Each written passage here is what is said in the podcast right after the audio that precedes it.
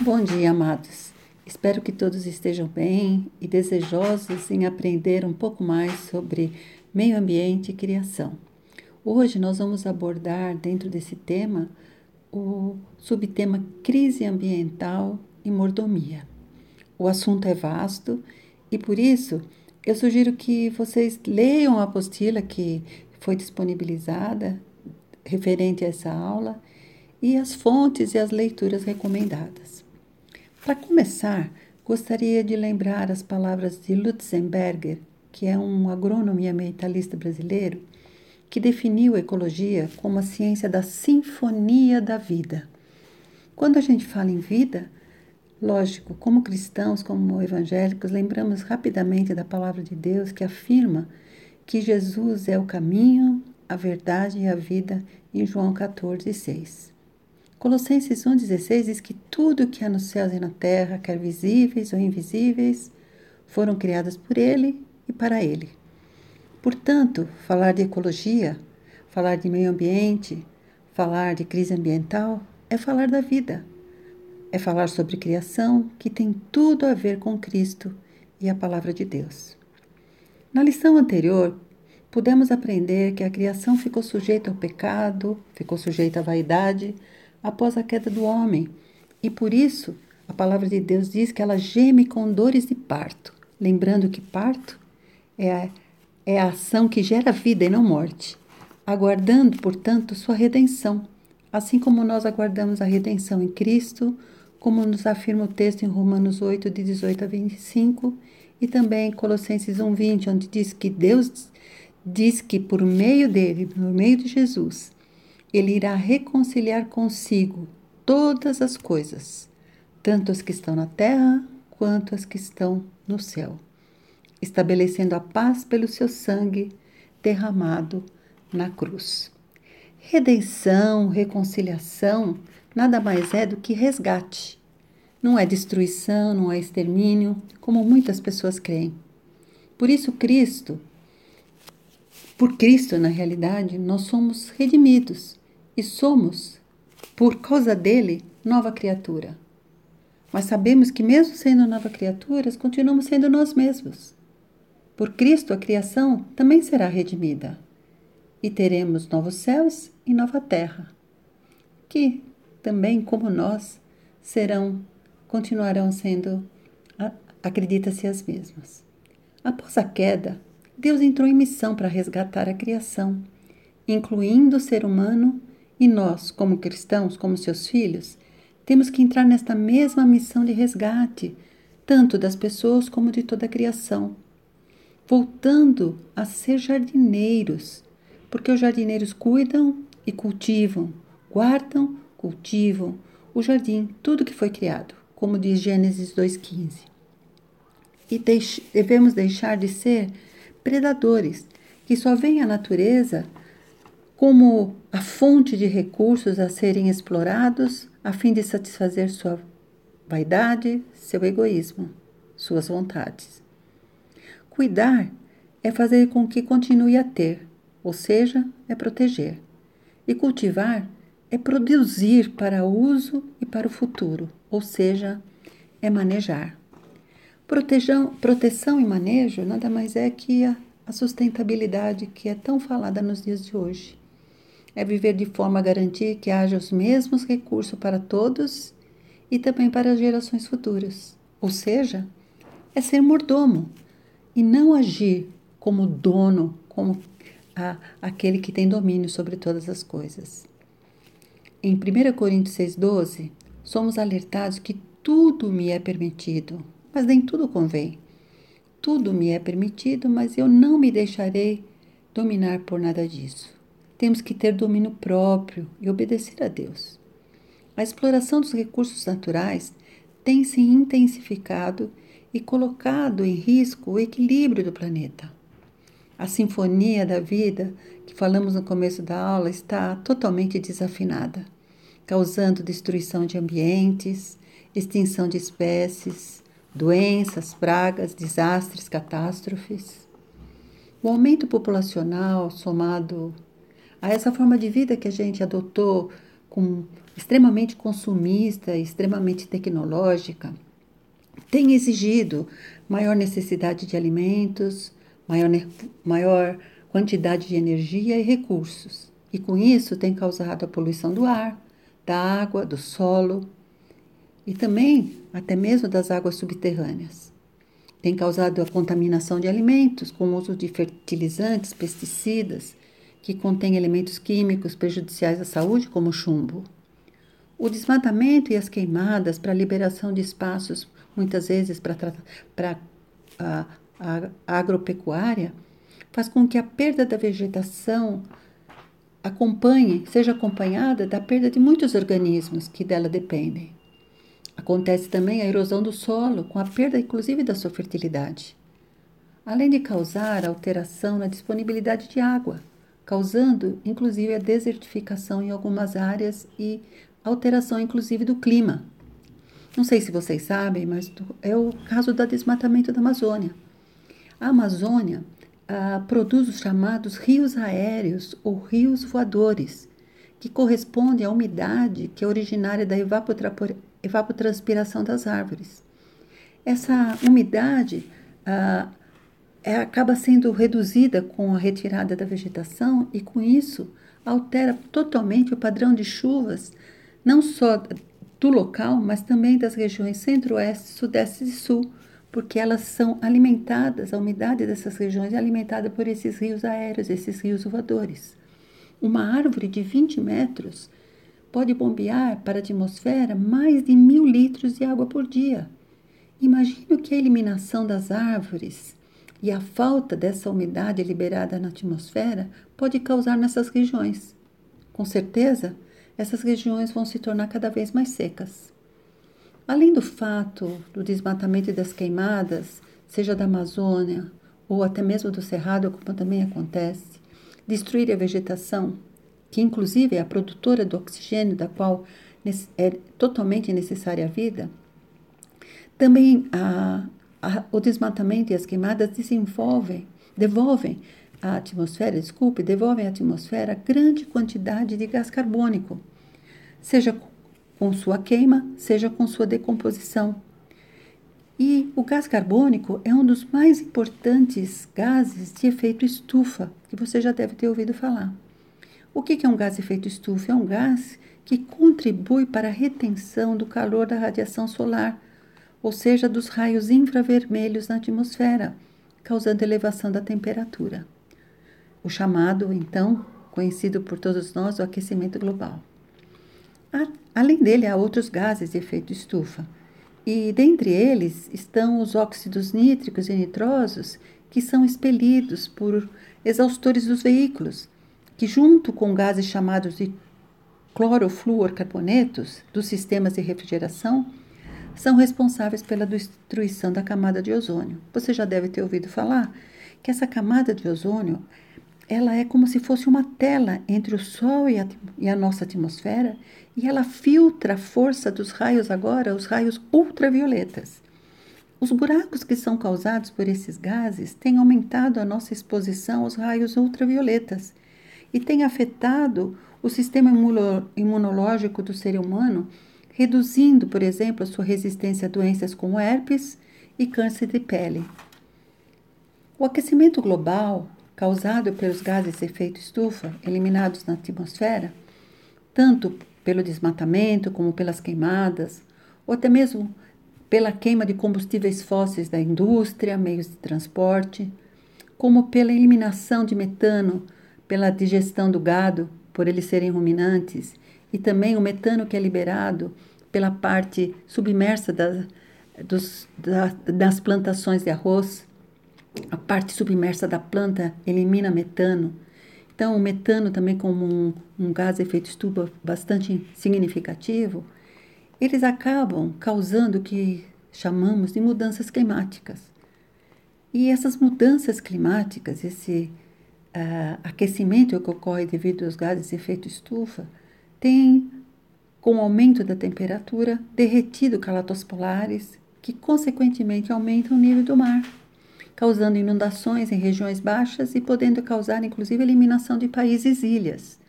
Existe um país no arquipélago do Pacífico que é composto de 33 ilhas, que se chama Kiribati, que deve virar uma nova Atlântida, pois será totalmente destruído. Aqui no Brasil, existe um povoado denominado Cabeço, em Sergipe, foi também totalmente engolido pelas águas do mar devido à elevação do nível do mar. Outros locais, uh, outras cidades do, dos, de Rio de Janeiro, São Paulo, Fortaleza, Recife, Salvador, Santa Catarina, têm sido ameaçadas também no seu litoral devido à elevação do nível do mar. O norte e nordeste têm 60 a 65% do seu litoral atingido por erosão, que tem destruído, às vezes, casas, destruído propriedades. Existem também a perigo de atingir a metrópoles como Nova York, algumas ilhas canadenses, regiões baixas da Holanda, as Ilhas Maldivas, que são consideradas o, o paraíso, também estão ameaçadas, Veneza, Bangkok, na Tailândia. Bangladesh, que é uma região em que já se perdeu 65% do seu território. E com isso, esses países sendo ameaçados pelas inundações, causam o que nós chamamos de refugiados climáticos, ou seja, uh, povos, cidades inteiras têm que deixar o seu hábitat, o seu local e se deslocarem para outros locais. Então teremos, e já temos no presente, e teremos muito mais no futuro, os chamados refugiados climáticos. Além disso, o aquecimento das cidades. Com o aquecimento global e somado ao concreto e asfalto das cidades, nós temos o que chamamos de ilha do, ilhas de calor, que superaquecem as áreas urbanas, concentrando assim chuva torrenciais na cidade, seguidas inundações, raios, quedas de árvores que a gente vê tanto aqui em São Paulo. E, consequentemente, essas chuvas acabam se concentrando devido ao superaquecimento dessas ilhas de calor na área urbana e não havendo chuva nas regiões de mananciais e com isso fazendo com que os reservatórios de água não, não recebam as águas da chuva e muita e toda chuva que cai acaba sendo desperdiçada e, e não sendo aproveitada como água de abastecimento. Com o aumento de temperatura no Brasil, que se estima entre 1 a 6 graus até 2100, acredita-se que teremos secas e estiagens prolongadas, teremos a savanização da Amazônia e alteração do ciclo hidrológico, como nós falamos, por causa dos rios voadores, desertificação da caatinga, aumento de chuva nos pampas. E uma das como vocês podem ver, todo, quase todas essas consequências têm a ver com a disponibilidade de água. Um dos principais problemas das mudanças climáticas, a redução da disponibilidade de água, que, somada à poluição da própria água e a má distribuição e o desperdício da água, principalmente na agricultura e na indústria, é um caso extremamente preocupante. A água, segundo o Painel Internacional das Mudanças Climáticas, o IPCC, será a razão para futuros conflitos e guerras. E temos que lembrar também daquela água que a gente não vê, a água que é perdida através da produção de bens de consumo. Não sei se você sabe, mas para a produção de uma folha de papel são necessários 10 litros de água. Para uma xícara de café, somando toda a água usada na agricultura, na produção do da planta, na, na, na coleta do café, são necessários 140 litros de água. 180 litros de água para um quilo de plástico. Mil litros de água para um quilo de pão. 10 mil litros de água para confecção de uma calça jeans. 12.760 litros para a confecção de um smartphone. 17.100 para um quilo de carne bovina e de quase um litro a três litros de água para a produção de um corpo descartável, sendo gasto dez vezes mais água na sua produção do que é gasto para a lavagem de um copo de vidro. A ONU, a ONU afirma que 100 litros de água potável por dia é mais que suficiente para uma pessoa fazer ter todas as suas atividades diárias. No Brasil, no entanto, a média é de 150 litros de água por dia por pessoa. São Paulo, 221 litros por dia por pessoa. Rio de Janeiro, 236. E pasmem, em bairros nobres dessas cidades, mais de 400 litros de água por dia por pessoa. Durante, uh, diante desse quadro e, e vendo esses, essa, esses dados, uh, eu lembro de uma pesquisa que foi feita no IAC, no Instituto Astronômico e Geofísico da USP, alguns anos atrás, que dizia que se nada mudasse, mais de 600 milhões de pessoas ficariam sem água potável a partir de 2015. Hoje nós estamos em 2020 e hoje nós temos já computado 633 milhões de pessoas no mundo sem acesso à água potável, ou seja, 8 em cada 10 pessoas. E no Brasil? No Brasil são 75 milhões de brasileiros sem acesso à água potável. Ainda queria ressaltar um aspecto muito importante, que é o uso de, uh, assim totalmente uh, indiscriminado de antibióticos, de anti-inflamatórios, de hormônios como anticoncepcionais e outros tipos de medicamentos que são uh, usados muitas vezes desnecessariamente e que causam a, a poluição da água. Muitos do, dos princípios ativos, dos hormônios, princípios ativos dos remédios, eles não são totalmente metabolizados pelo corpo humano e parte deles acaba sendo eliminado pela urina e acaba indo para, para o sistema de esgoto. Quando a água é tratada para ser reaproveitada, não, não há tratamento nenhum de água que retire essas, esses princípios ativos, os hormônios da água. E, portanto, a água que consumimos hoje, ela contém muito dos princípios ativos de, algum, de remédios que são ingeridos e também hormônios. E muitos estudos já têm sido feitos sobre o efeito que tudo isso tem causado na saúde humana. Portanto, temos que ser responsáveis até mesmo no, ao, ao consumirmos esse tipo de, de medicamentos ou de hormônios. Precisamos pensar em como vivemos, como consumimos, os recursos naturais direta ou indiretamente. Você já pensou nisso? Como que você os consome, como que você se relaciona com eles? O consumismo, que é o consumo exagerado dos recursos naturais, seja para uso direto ou seja para utilização na produção de alimentos, vestuário, mobília, cosméticos, remédios, né? Ele tem sido uma grande realidade nos dias de hoje. E a cada ano, o dia denominado Dia da Sobrecarga da Terra está acontecendo cada vez mais cedo. O que, é esse dia?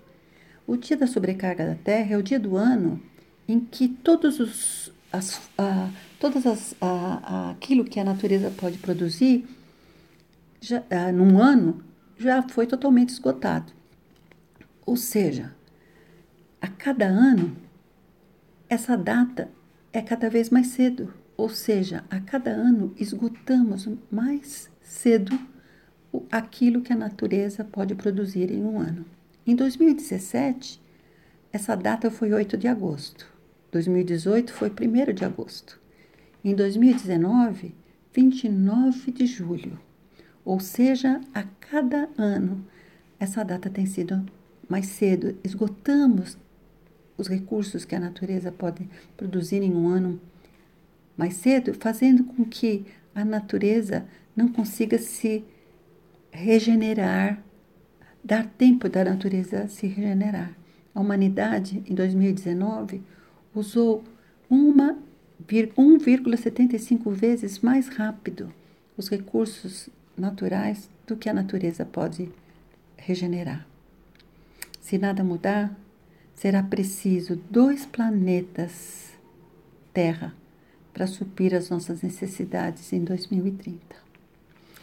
Eu lembro, eu gostaria de lembrar vocês, né, quando a gente pensa em consumo e todo o marketing que hoje em dia para que a gente consuma mais, mais e mais.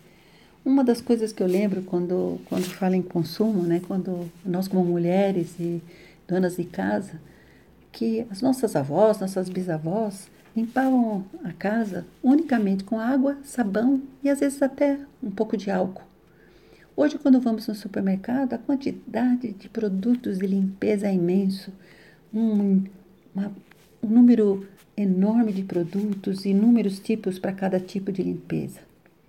Mas será que só a água, o sabão e a força dos nossos braços não deixaria nossas casas limpas como as nossas vós e nossas bisavós deixavam, inclusive perfumadas? Quando usamos esse, esse monte de produtos uh, de limpeza, nós introduzimos na, na água, introduzimos no, na natureza uma quantidade enorme de produtos químicos que contribuem para a poluição da água. Né? Temos que pensar, uh, inclusive, né, nesse tipo de. Uh, se precisamos de tudo isso, se tudo isso é realmente necessário. Né? Esse é simplesmente um exemplo, né? Podemos citar outros exemplos. A própria moda, né? A moda do vestuário, que um ano é é salto grosso, outro ano é salto fino, é sapato de bico chato, sapato de bico fino e vamos consumindo, deixando de lado coisas que ainda podem durar muito tempo para adquirirmos outros produtos que não temos necessidade. E sem, sem, sem esquecer que à medida que produzimos, quanto mais consumimos, mais lixo produzimos. E há vários tipos de lixo, né? E com o aumento do uso de materiais e resíduos não orgânicos, que não são de, biodegradáveis, ah, o descarte errado, o descarte mal feito, o descarte eh, indevido gera muitos e muitos problemas à natureza. O lixo, para começar, gera uma poluição visual. Quando a gente olha para os lixões, olha para as ruas cheias de lixo, é, é realmente uma cena não muito agradável, né? Mas não é só essa poluição que, que o lixo causa, né? O lixo causa poluição do solo quando é descartado no, num terreno, todo o solo é contaminado. A água também passa a ser poluída por esse lixo, inclusive a água subterrânea. Os gases que ele elimina poluem também o ar, além do fato que o lixo causa doenças e pragas. No Brasil, ainda existem muitos lixões e poucos aterros sanitários, que são os locais mais adequados para que os lixo, o lixo possa ser destinado, porque nesses locais há controle e tratamento do churume e dos gases liberados. Bom, falamos um pouquinho de alguns, algumas coisas que, que têm a ver com a crise ambiental.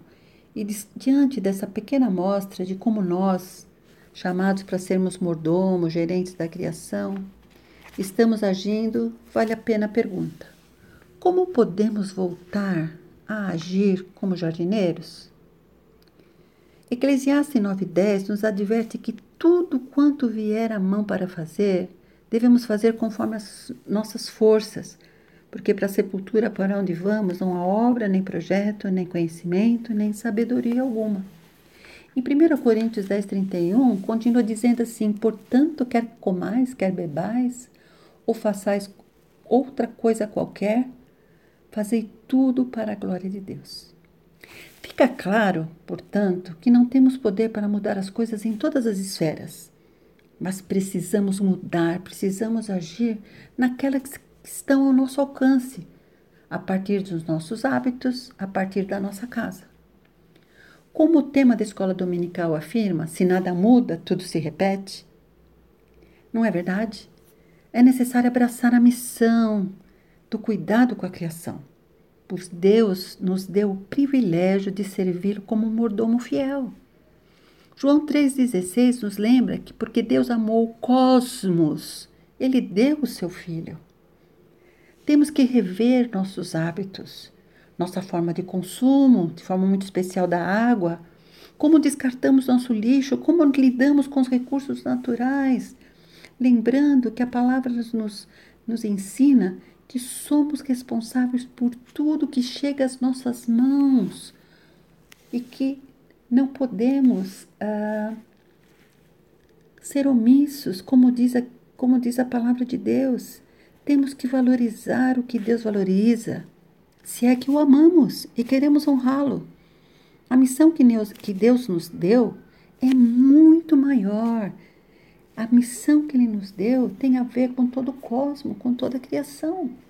Em Gênesis 1, 29 e 30, Deus diz que nos deu todas as ervas e árvores como mantimento, bem como todos os animais. Temos que garantir que o mantimento chegue aos outros e às outras gerações, como manifestação do amor a Deus e amor ao próximo. O teólogo e médico alemão Albert Schweitzer afirma que o mundo se tornou perigoso porque os homens aprenderam a dominar a natureza antes de dominarem a si mesmos. A palavra de Deus reforça isso e nos lembra em Romanos 12, de 9 a 11, que o amor deve ser sem hipocrisia. Detestai o mal, apegando-vos ao bem. Amai-vos cordialmente uns aos outros com amor fraternal, preferindo-vos em honra. No zelo, não sejais remissos, sede fervorosos no espírito, servindo ao Senhor. Não sejais remissos, não sejais negligentes, não sejais descuidados. Temos que guardar e cultivar o jardim, viver como o verdadeiro conceito de felicidade. Temos que ter o conceito de felicidade da palavra de Deus, não o conceito do mundo, que é o consumismo, que é o poder, que é a, aquilo que que temos ou aquilo que vestimos, vivendo de forma harmônica, de forma harmoniosa com os demais seres criados, buscando não prejudicar nenhum deles direta ou indiretamente. A palavra de Deus nos lembra também que as boas novas são para serem pregadas por todo o mundo e para toda criatura, ou seja, para toda a criação, como descrito em Marcos 16,15. Isso porque os atributos visíveis e invisíveis de Deus se reconhecem desde o princípio do mundo, sendo percebido por meio das coisas que foram criadas, como descrito em Romanos 1:20. Lembram que falamos na aula passada que o pastor Tim Carricker nos chama a atenção que a criação é o melhor missionário que existe. Por quê?